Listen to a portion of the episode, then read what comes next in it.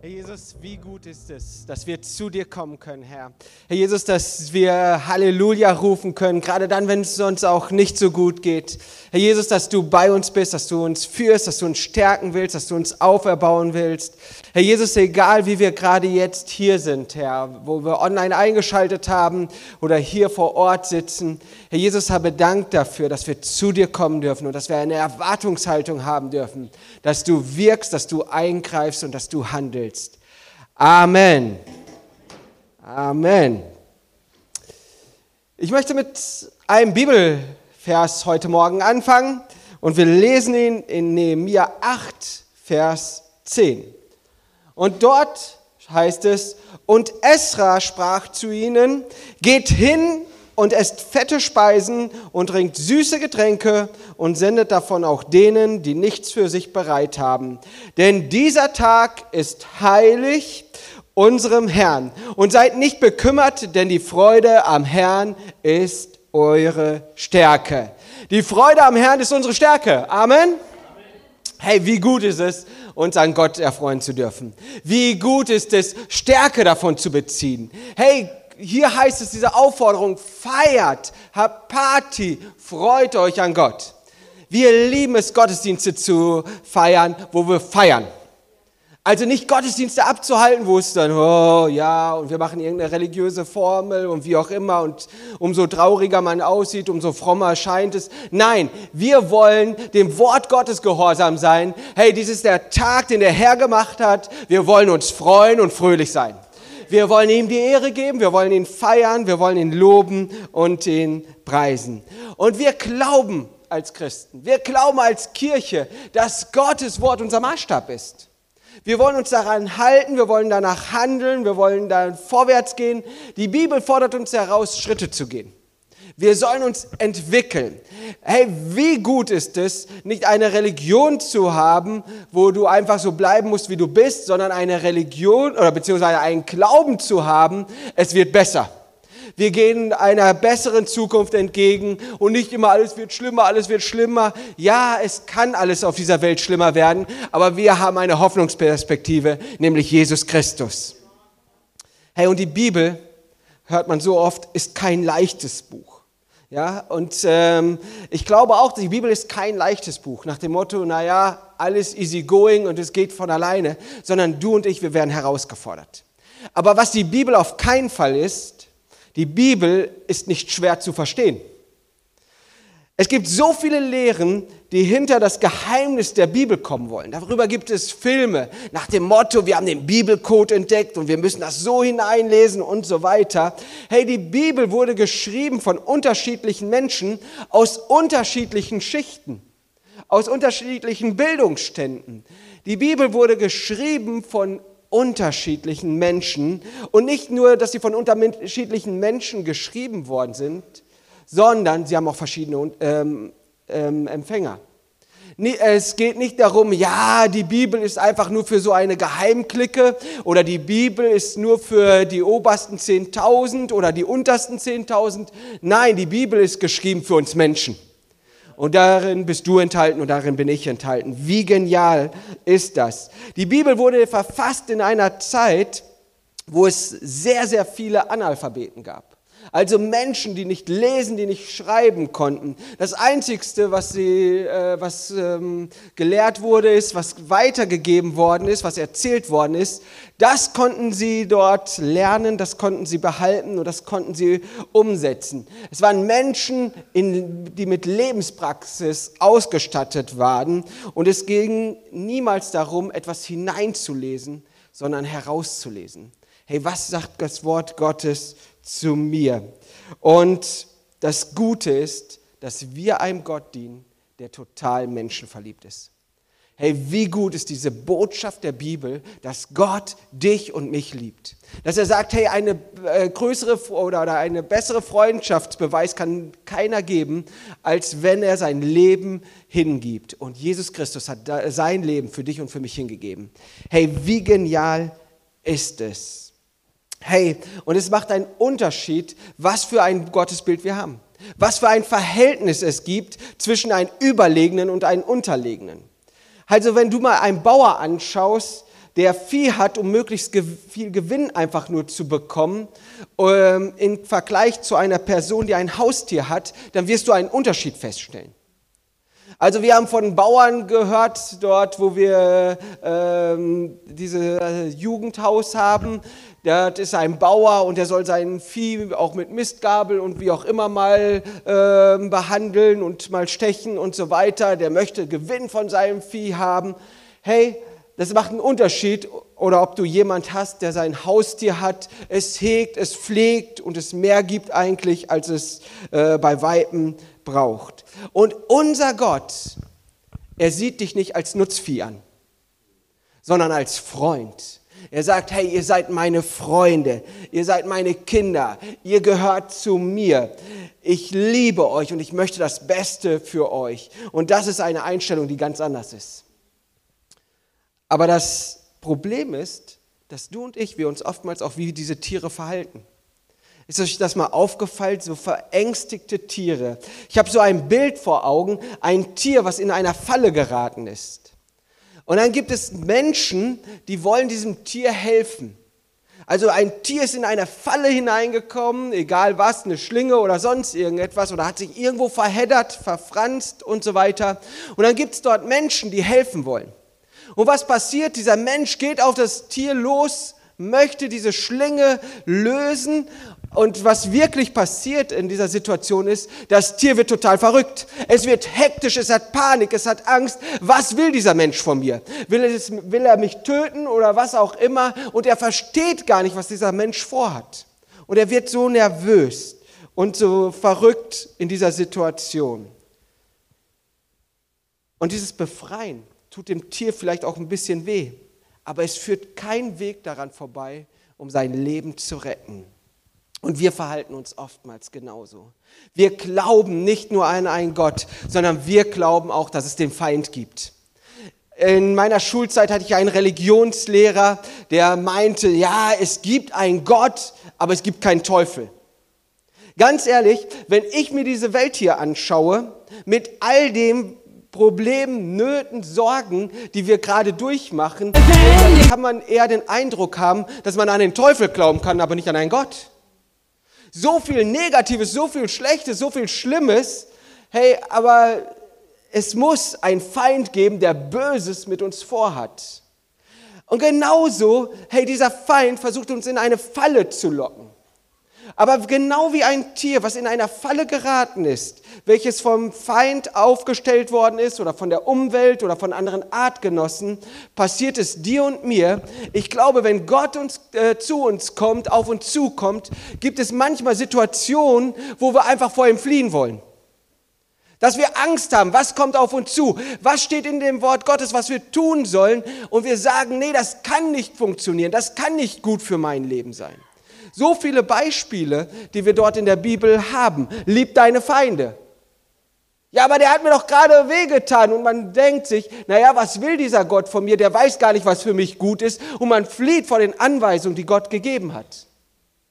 Oder geben ist seliger als nehmen. Hey, das kann den einen oder anderen richtig schmerzen und sagen, oh Mann, ich nehme aber viel lieber, als dass ich gebe. Und man wehrt sich vor dem, was Gott an Gesetzen und Geboten gegeben hat. Aber Gott gibt Gesetze, gibt Gebote zu unserem Schutz, zu deinem und meinem Schutz. Aber oftmals sehen wir nur die negativen Gesetze und Gebote. Hey, ist uns das aufgefallen? Ich habe die Freude am Herrn ist ein Gesetz, ist ein Gebot. Das, was ich uns vorgelesen habe, hey, feiert, ist ein Gesetz, ist ein Gebot. Wenn du über die Gesetze und Gebote Gottes nachdenkst, die meisten Menschen verbinden nur damit das Negative, was ich nicht tun darf und äh, was ich sein lassen soll. Aber Gott sagt, freut euch, habt Spaß, habt Party und ich glaube an einen Gott, der dir und mir Befreiung schenken will. Von deiner Gebundenheit, von dem, was dich belastet. Ein sehr, sehr bekannter Psalm, wahrscheinlich der bekannteste Psalm überhaupt, Psalm 23, Vers 1 bis 3. Dort heißt es, der Herr ist mein Hirte, mir wird nichts mangeln, er weidet mich auf einer Grünaue und führt mich zu frischem Wasser, er erquickt meine Seele, Er führt mich auf rechter Straße um seines Namens willen. Hey, wie genial sind diese ersten drei Verse?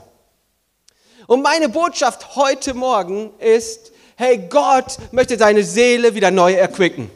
Er möchte, dass sie wieder neu erfrischt wird. Er möchte, dass sie vorwärts geht, dass sie positiv, dass sie positiv ist. Und hier sehen wir die Kurzfassung von dem, was ich gerade gesagt habe. David vergleicht uns sogar mit diesen Tieren, nämlich mit Schafen. Gott als guter Hirte. Und als Christen, wir wollen Gott wohlgefällig leben. Wir versuchen uns an sein Wort zu halten. Aber die Realität zeigt uns auch, dass wir immer wieder fallen. Dass wir immer wieder in Sünde fallen, dass wir immer irgendetwas äh, falsch machen. Es kommen Schwierigkeiten auf uns zu. Es kommen Probleme. Wir werden müde. Wir werden kraftlos. Wir werden lustlos und so weiter. Das gehört zum Leben dazu. Und hier heißt es, Gott führt und leitet, er versorgt dich, er gibt dir im Überfluss. Also hier ist nicht die Rede von ein bisschen Futter. Wenn wir den Psalm nochmal angeschlagen bekommen könnten, Psalm 23, äh, Vers 1 bis 3, er weidet mich auf einer grünen Aue. Wenn ich dieses Bild mir, oder wenn ich mir das bildlich vorstelle, dann habe ich keine karge Wiese vor Augen. Nach dem Motto, naja, da ist Futter noch für die nächsten zwei Tage, das wird reichen sondern wenn ich hier lese von einer grünen Aue, dann sieht es für mich in meinen Gedanken frisch aus, dann sieht es aus wie im Überfluss. Auch wenn ich kein Schaf bin, läuft mir schon was, äh, fast das Wasser im Mund zusammen. Hey, das ist herrlich, das muss einfach äh, fantastisch sein. Saftige Wiesen und dann heißt es, er erquickt meine Seele. Und erquicken bedeutet, er belebt meine Seele neu er stärkt mich neu und er erfrischt mich. Und der Prozess für uns als Christen ist es immer wieder Herstellung zu erleben. Wenn wir Jesus Christus annehmen als unseren Herrn und Erlöser, dann sagt die Bibel, hey, wir sind eine neue Schöpfung, das Alte ist vergangen, siehe, Neues ist geworden. Und hier sehen wir, es ist wieder eine Herstellung nämlich Wiederherstellung in Beziehung zu Gott zu treten. Das ist deine Bestimmung. Deine und meine Bestimmung ist, dass wir in Beziehung mit Gott sind. Und wir werden wiederhergestellt in diese Beziehung hinein. Ein anderer Fall, wir sündigen, wir kommen zu Jesus, er stellt uns wieder her, indem er unsere Sünden vergibt, dass wir rein und heilig vor Gott stehen können. Eine Wiederherstellung. Wir werden müde. Die Bibel sagt, Gott gibt uns neue Kraft. Unsere Seele ist belastet, er erquickt unsere Seele. Epheser 4, Vers 23. Hier werden wir herausgefordert. Erneuert euch aber in eurem Geist und Sinn. Gott möchte dich herausfordern. Erneuere deinen Geist und deinen Sinn. Warum? Gott möchte deiner Seele erfrischen und neue Kraft geben. Römer 12, Vers 2. Und stellt euch nicht dieser Welt gleich, sondern ändert euch durch Erneuerung eures Sinnes, auf das ihr prüfen könnt, was Gottes Wille ist, nämlich das Gute und Wohlgefällige und Vollkommene. Hey, wenn du die Einstellung hast, Gott möchte nur das Schlechteste für mich, Gott ist langweilig, Gott hat keine guten Gedanken über mich, hey, du liegst total falsch. Die Bibel sagt das an keiner Stelle, sondern sie sagt, er möchte das Vollkommene, er möchte das Gute und das Richtige für dein Leben. Aber die Einstellung, die du über, dein, über Gott hast, die wird dein Denken, dein Fühlen und dein Handeln beeinflussen. Und genau das möchte Gott heilen. Genau da möchte Gott ähm, hineingehen. Das, was wir jetzt gerade in Römer 12 gelesen haben. Ändert euren Sinn und erkennt den Willen Gottes. Er möchte das Gute und Wohlgefällige und Vollkommene. Gott setzt Gesetze und äh, in deinem Leben hinein, damit Gutes in deinem Leben passiert. Hey, wisst ihr, Oftmals haben wir die Vorstellung, keine Grenzen bedeutet Freiheit pur. Ich glaube, keine Grenzen zu setzen verängstigt nur. Hey, wenn du deinem Kind keine Grenzen setzt, wenn du selber keine Grenzen hast, wirst du sehr schnell feststellen, es wird mehr Schaden als Segen bringen. Stellt euch vor, wir fahren gleich nach Hause und es gibt keine Gesetze mehr. Oh Mann, ich weiß nicht, ob ich heil und gesund nach Hause komme mit meinem Auto. Hey, gibt es keine Gesetze, Gebote oder was auch immer? Es ist einfach furchtbar. Grenzen geben Sicherheit in einen Bereich, in dem ich mich frei bewegen kann, ohne Angst haben zu müssen, irgendwo abzustürzen, den Rand nicht bemerkt zu haben. Ein Bereich, wo so auch der Feind abgehalten wird. Aber hier in dem Psalm ähm, 23, 1 bis 3, dort heißt es, bevor unsere Seele neu belebt wird, er erquicket unsere Seele, heißt es, er führt uns auf grünen Auen und zu frischen Wasser. Hey, stopp. Hier heißt es nicht, er führt dich dorthin durch. Wir werden durch schwierige Zeiten gehen. Da heißt es, und wanderte ich im finsteren Tal, fürchte ich kein Unglück, denn du bist bei mir, du führst und leitest mich. Hey, dort heißt es, wir werden durchgeführt. Hier heißt es aber nicht, er führt uns durch, sondern er weidet dich. Das heißt, du bleibst an diesem Ort der grünen Auen, wo frisches Wasser ist, und dann erquickt er deine Seele. Zur Ruhe zu kommen, zu genießen. Wenn du mit Jesus unterwegs bist, wenn du dich für, dein, für sein Reich einsetzt, dann brauchst du Zeiten, wo deine Seele neu erfrischt wird. Wo deine Seele neu erquickt wird. Diese grünen Auen, diese frischen Wasser, wo Jesus dich hinführen möchte. Und ich glaube, dass wir an diesem Ort der grünen Auen und frischen Wasser, wenn wir dort sind, wenn wir verstehen, wie wichtig sie in dein und in meinem Leben sind, wir viel deutlicher Gottes Stimme hören können und nachdenken können, als das, wenn wir mitten im Stress sind. Je stressiger es in deinem Leben ist, je wichtiger ist es, dass du weidest auf grünen Auen bei frischem Wasser. Ich habe mal nachgegoogelt. Fast 50 Prozent der Deutschen hatten schon einmal Burnout-Symptome. Nicht jeder hatte Burnout, aber war schon weitreichende Burnout-Symptome.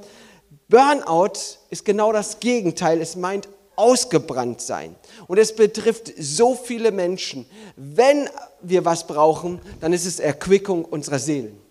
Erfrischung die wir bekommen sein. Genau das Gegenteil ist ein Burnout von dem, was Jesus für dich und für mich vorgesehen hat. Er möchte nicht, dass unsere Seelen ausgebrannt sind, ausgelaucht, ausgezehrt sind, sondern er möchte, dass wir erfrischt werden. Matthäus 11, Vers 28, dort heißt es, Kommt her zu mir, alle, die ihr mühselig und beladen seid, ich will euch erquicken. Diese altmodische Übersetzung hier finde ich total gut. Bei modernen Übersetzungen wird es oftmals übersetzt mit Ich will euch Ruhe geben. Ja, kommt her, alle, die ihr mühselig und beladen seid, ich will euch Ruhe geben. Aber hier, dieses Wort Erquickung ist viel, viel genauer und viel, viel besser. Warum? Ich habe vor einiger Zeit mal gelernt und gemerkt, dass ich nicht der Typ für Kurzurlaube bin. Also ein Kurzurlaub mag zwar schön sein, aber wirklich helfen tut es mir nicht. Also ich brauche immer so zwei bis drei Tage, bis ich wirklich mal abschalten kann. Sondern meine Gedanken arbeiten dann weiter und so weiter und ich brauche Zeit zum Abschalten. Also Kurzurlaub mag was Schönes sein, aber es ist eine Zeit der Ruhe, aber in der Ruhe bin ich noch nicht in der Ruhe. Und Erquickung bedeutet, Ruhe in der Ruhe zu haben. Und Gott möchte, dass du Ruhe in der Ruhe hast. Nicht nur, dass du dich ein bisschen ausruhen kannst, ein bisschen entspannen kannst, sondern dass du in der Ruhe zur Ruhe kommen kannst. Neue Ruhe. Gott will, dass du immer besondere Zeiten, besondere Orte und besondere Menschen, dass es die in deinem Leben gibt. Und darüber möchte ich heute Morgen noch kurz sprechen. Es ist wichtig, dass wir besondere Zeiten haben. Bestimmte Zeiten. Die Israeliten haben von Gott drei große Feste bekommen. Das erste Fest ist das Passafest. Dieses Passafest bedeutet, sie feiern die Befreiung Israels aus der Gefangenschaft.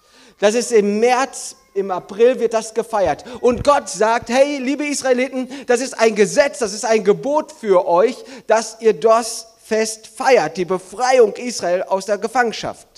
Dann haben sie das Fest der ungesäuerte Brote. Das ist die Erinnerung an, der, an die Wüstenwanderung, dass Gott mit ihnen war. Und dieses Fest ist im Mai, ist im Juni. Und dann haben sie ein drittes großes Fest, das Laubhüttenfest. Das ist Erntedankfest, so im September, Oktober. Und in diesen Zeiten kommen die Israeliten zusammen und feiern. Sie erinnern sich an das, was, Jesus, äh, was Gott in ihrem Leben getan hat, wie er sie geführt hat, wie er sie geleitet hat. Und sie werden aus ihrem Alltagstrott herausgezogen und ihr Auftrag ist es, zu feiern. Feiert, seid fröhlich. Meine Frage an dich, wann ist deine besondere Zeit? Gott hat hier drei Feste gegeben. Und wenn wir überlegen, ja gut, für uns ist es Weihnachten. Aber wann sind diese Zeiten, diese besonderen Zeiten, wo Gott sagt, hey, kommt zur Ruhe. Und in der Ruhe findet die Ruhe. Nicht nur Weihnachten, hey, Ostern liegt vor uns. Wann sind diese Zeiten, wo wir feiern, wo wir ihm die Ehre geben, wo wir ihn loben und preisen, nochmal auf einer ganz anderen Ebene, wo wir sagen, das sind besondere Zeiten für uns. Nicht nur dein freier Tag. Aber auch hier sehen wir das Prinzip Gottes. Gott schuf die Welt in sechs Tagen, am siebten Tag ruhte er. Jetzt mal ganz ehrlich unter uns gesprochen, glaubt ihr allen Ernstes, dass Gott kaputt war und sagte, ich brauche jetzt einen Tag zum Ausruhen? Also Gott war doch nicht kaputt und hat gesagt nach sechs Tagen, boah, war das jetzt anstrengend. Jetzt brauche ich erstmal einen Tag Ruhe. Nein, Gott ruhte am siebten Tag. Und was tat er in der Ruhe? Er erfreute sich über das, was er geschaffen hat. Er brauchte keine Ausruhen, aber er ruhte in dem, was er geschaffen hat. Wir brauchen Zeiten, in denen wir uns darüber freuen, über das, was Jesus in unserem Leben geschaffen hat. Deswegen ist der Sonntag nicht nur ein Tag, wo wir auf der Couch liegen, sondern ein Tag. Es sollte ein Tag sein, wo wir sagen, Gott, hey, es ist so wunderbar, dass du in meinem Leben wirkst, dass du führst, dass du leitest, dass du Wunder getan hast, dass du einfach da bist, dass du Herr und Gott bist, dass du in dieser Situation bei mir bist und nicht einfach nur ein Schlampi-Wampi-Tag. Hey, wir brauchen Zeiten in der Ruhe, zur Ruhe zu kommen. Deswegen ist diese tägliche Zeit mit Gott so wichtig. Hey, nicht als religiöse Übung, sondern eine Zeit, wo wir zur Ruhe kommen, wo wir sagen, Gott, danke, dass du da bist, dass du führst, dass du leitest. Wir können von ihm empfangen. Und umso stressiger es in deinem Leben wird, hey, glaube nicht, dass du diese Zeiten streichen kannst. Je stressiger es in deinem Alltag ist, je wichtiger ist es, diese Zeit, diese ruhige Zeit mit Gott zu haben, damit du auch in diesem Stress Ruhe bekommst, dass Gott die Chance und die Möglichkeit hat, deine Seele zu erquicken, aufzubauen. Markus 1, Vers 35, Jesus selber. Dort lesen wir ganz früh, es war noch Nacht, ging Jesus allein an einem einsamen Ort, um zu beten. Jesus machte sich ganz früh auf und begegnete seinem, äh, seinem Vater. Er verbringt hier Zeit mit ihm, damit er den Rest des Tages gestärkt ist, um seinen Willen zu tun. Wann sind deine Zeiten, wo du zur Ruhe kommst am Tag? Wo sind deine Zeiten, wo Gott deine Seele neu erquicken kann? Es ist so wichtig, dass du ruhige Zeiten hast. Der zweite Punkt, ein ruhiger Ort. Markus 6, Vers 30 und 31. Dort heißt es, die Apostel kehrten zu Jesus zurück und berichteten, was sie getan und gelehrt hatten. Darauf sagte Jesus, kommt, wir ziehen uns an einem einsamen Ort zurück, wo ihr euch ausruhen könnt. Denn ständig waren so viele Menschen um sie, dass Jesus und seine Apostel nicht einmal Zeit fanden, zu essen. Meine zweite Frage an dich heute Morgen. Wo ist dein Ort, wo du zur Ruhe kommst? Wann sind deine Zeiten? Aber wo ist dein Ort, wo du zur Ruhe kommen kannst? Herr Jesus sieht, seine Jünger sind herausgefordert. Die Leute belagern sie, sie wollen immer nur etwas und sie äh, haben keine Zeit. Es heißt dort, sie hatten noch nicht einmal Zeit zu essen. Und Jesus sagt, stopp, aus, vorbei. Das ist zwar alles wichtig, das ist zwar alles richtig, was ihr macht, aber ihr braucht einen Ort, wo ihr zur Ruhe kommen könnt. Hey, wir sind nicht so wichtig, dass die Welt nicht auf uns verzichten könnte. Es muss Zeiten der Ruhe geben, es muss Orte der Ruhe für dich und für mich geben, damit wir überhaupt wieder neu mit neuer Kraft dienen können. Ansonsten werden wir irgendwann ein Burnout erleben.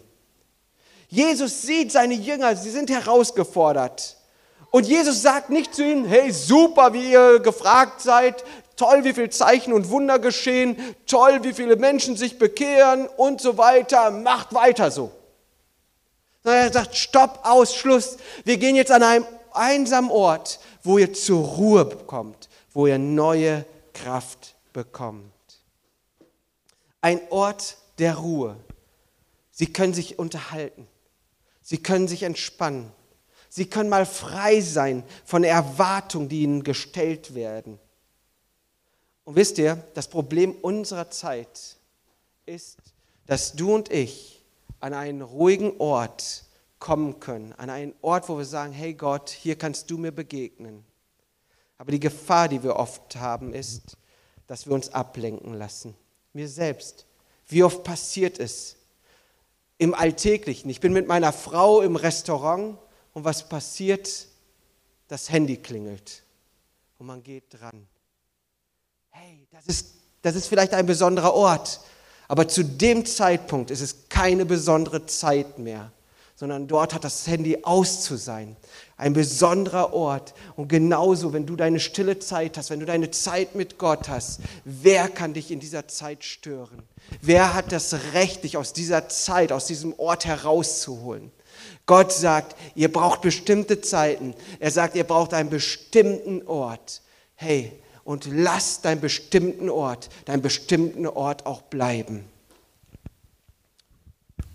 Hast du einen Ort mit Gott, wo du frei von Ablenkung bist? Ein Ort, wo du dein Handy ausschaltest? Ein Ort, wo niemand und nichts dich stören kann? Hey, Jesus möchte deine Seele erquicken. Er möchte dich erfrischen. Er möchte dich aufbauen. Und was dich da rausreißen kann, ist ein Anruf. Matthäus 6, Vers 6. Wenn du betest, geh an einen Ort, wo du alleine bist. Schließ die Tür hinter dir und bete in der Stille zu deinem Vater. Dann wird dich dein Vater, der alle Geheimnisse kennt, belohnen.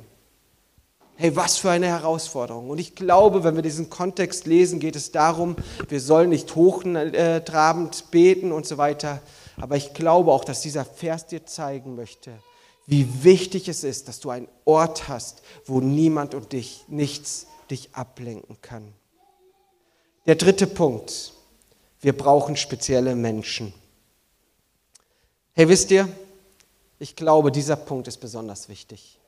Wir brauchen spezielle Menschen. Die Bibel legt einen so hohen Stellenwert auf Gemeinschaft. Immer wieder, wenn wir das Wort Gottes lesen, Gott hat uns niemals als Einzelkämpfer hingestellt. Nur Gott und du, ich kann dir garantieren, du wirst bitterlich versagen. Vielleicht denkst du dir eine Zeit lang, dass es gut geht, dass es eine tolle Zeit ist, nur Gott und du. Aber ich garantiere dir, du wirst fallen. Warum? Weil es absolut wiedergöttlich ist. Gott sagt, ich habe dich zur Gemeinschaft berufen.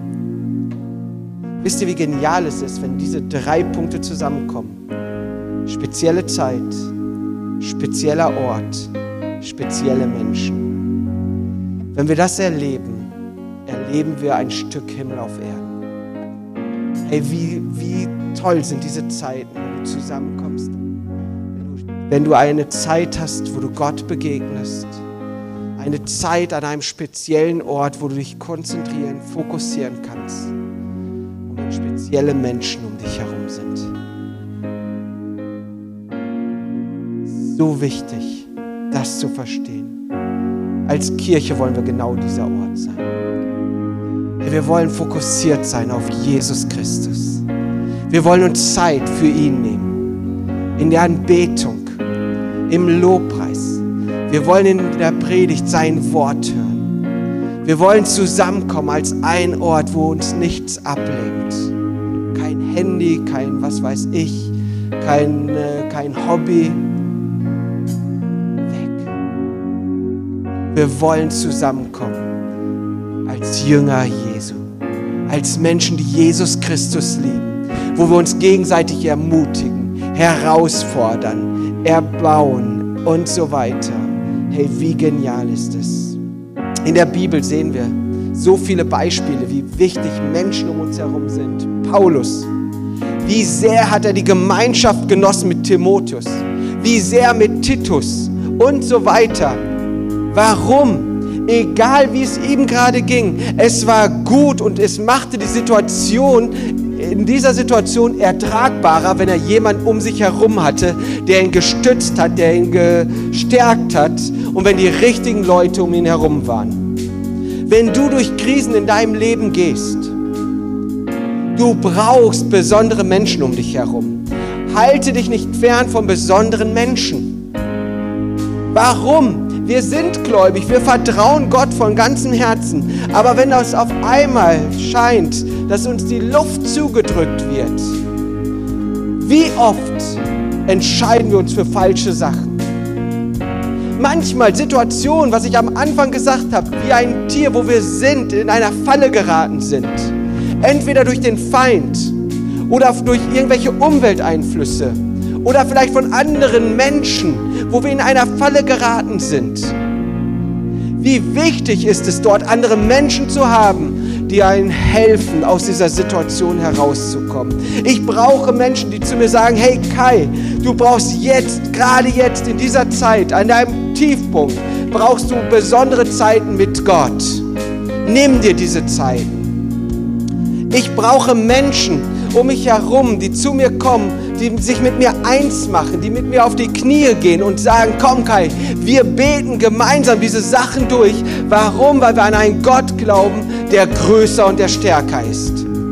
Ich brauche Menschen um mich herum, die sagen, hey Kai, bleib nicht von diesen Orten fern, sondern geh dorthin, geh auf diese Konferenz, geh dorthin, mach dort, hab Zeiten einfach, wo du Gott neu begegnen kannst. Hey, wir brauchen es.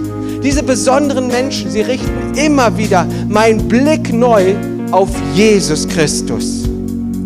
Und genau er ist es, der unsere Seele erfrischt, der uns neue Kraft gibt, der uns schützt und der uns durchdreht. Er erquicket meine Seele. Hey, liebe Kirche, das wünsche ich uns. Das wünsche ich dir, der du online zugeschaut hast, dass wir diesen Ort immer wieder haben, wo wir Jesus begegnen können. Dass wir diese Zeiten uns nehmen, diese besonderen Zeiten, wo Jesus uns begegnen kann. Dass wir Menschen haben, besondere Menschen, die in unserem Leben hineinsprechen, die uns Jesus Christus immer wieder neu groß machen dass unsere Seelen erquickt werden. Amen. Herr Jesus, habe Dank dafür, dass du ein Gott bist, der es gut mit uns meint. Herr Jesus, habe Dank dafür, dass du uns erbauen willst, dass du uns erfrischen willst, Herr. Herr Jesus, egal in welcher Situation wir sind, ob wir vielleicht gerade mutlos sind, ob wir frustriert sind, ob wir vor Herausforderungen stehen, die scheinbar nicht überwindbar sind, Herr Jesus, habe Dank dafür, dass du uns wirklich diese Zeiten geben möchtest, diese Orte schaffen möchtest und uns Menschen zur Seite stellst, Herr. Jesus, aber ich bitte dich darum, dass wir eine Entscheidung treffen, dass wir genau danach leben, dass wir uns diese Zeiten mit dir nehmen, dass wir an diesen Orten der Ruhe kommen und dass wir die Gemeinschaft suchen mit Menschen, die besonders sind. Herr Jesus, habe Dank dafür, dass wir dir vertrauen dürfen. Herr Jesus, dass du ein Gott bist, der es gut mit uns. Und vielleicht hast du Jesus Christus noch gar nicht als deinen Herrn und Erlöser angenommen. Vielleicht hast du Angst vor ihm. Vielleicht wurden dir Sachen erzählt von diesem Jesus. Du hast es aus dem Religionsunterricht oder sonst irgendwo gehört. Und du denkst, ja, das ist langweilig, der will doch nur, dass ich keinen Spaß habe. Ich möchte dir heute zurufen. Gott meint es gut mit dir. Er möchte das Vollkommene. Er möchte das Gute. Und er möchte das Perfekte für dein Leben. Und das Gute ist, dass sein Ruf heute noch ist dass er vor deiner Tür steht, dass er anklopft und nur darauf wartet, dass du aufmachst, dass du sagst, Jesus, hier bin ich. Ich möchte dich erleben, ich möchte dich erfahren in meinem Leben. Du siehst meine Schuld, die ich in meinem Leben ange, äh, die ich dort angesammelt habe, die ich begangen habe. Jesus, ich bitte dich darum, dass du mir vergibst, dass du mich rein und heilig machst ich möchte, dass du der Herr und Gott in meinem Leben bist. Hey, wenn du das betest, wird Jesus augenblicklich in dein Leben hineinkommen. Du bist eine neue Kreatur, eine neue Schöpfung.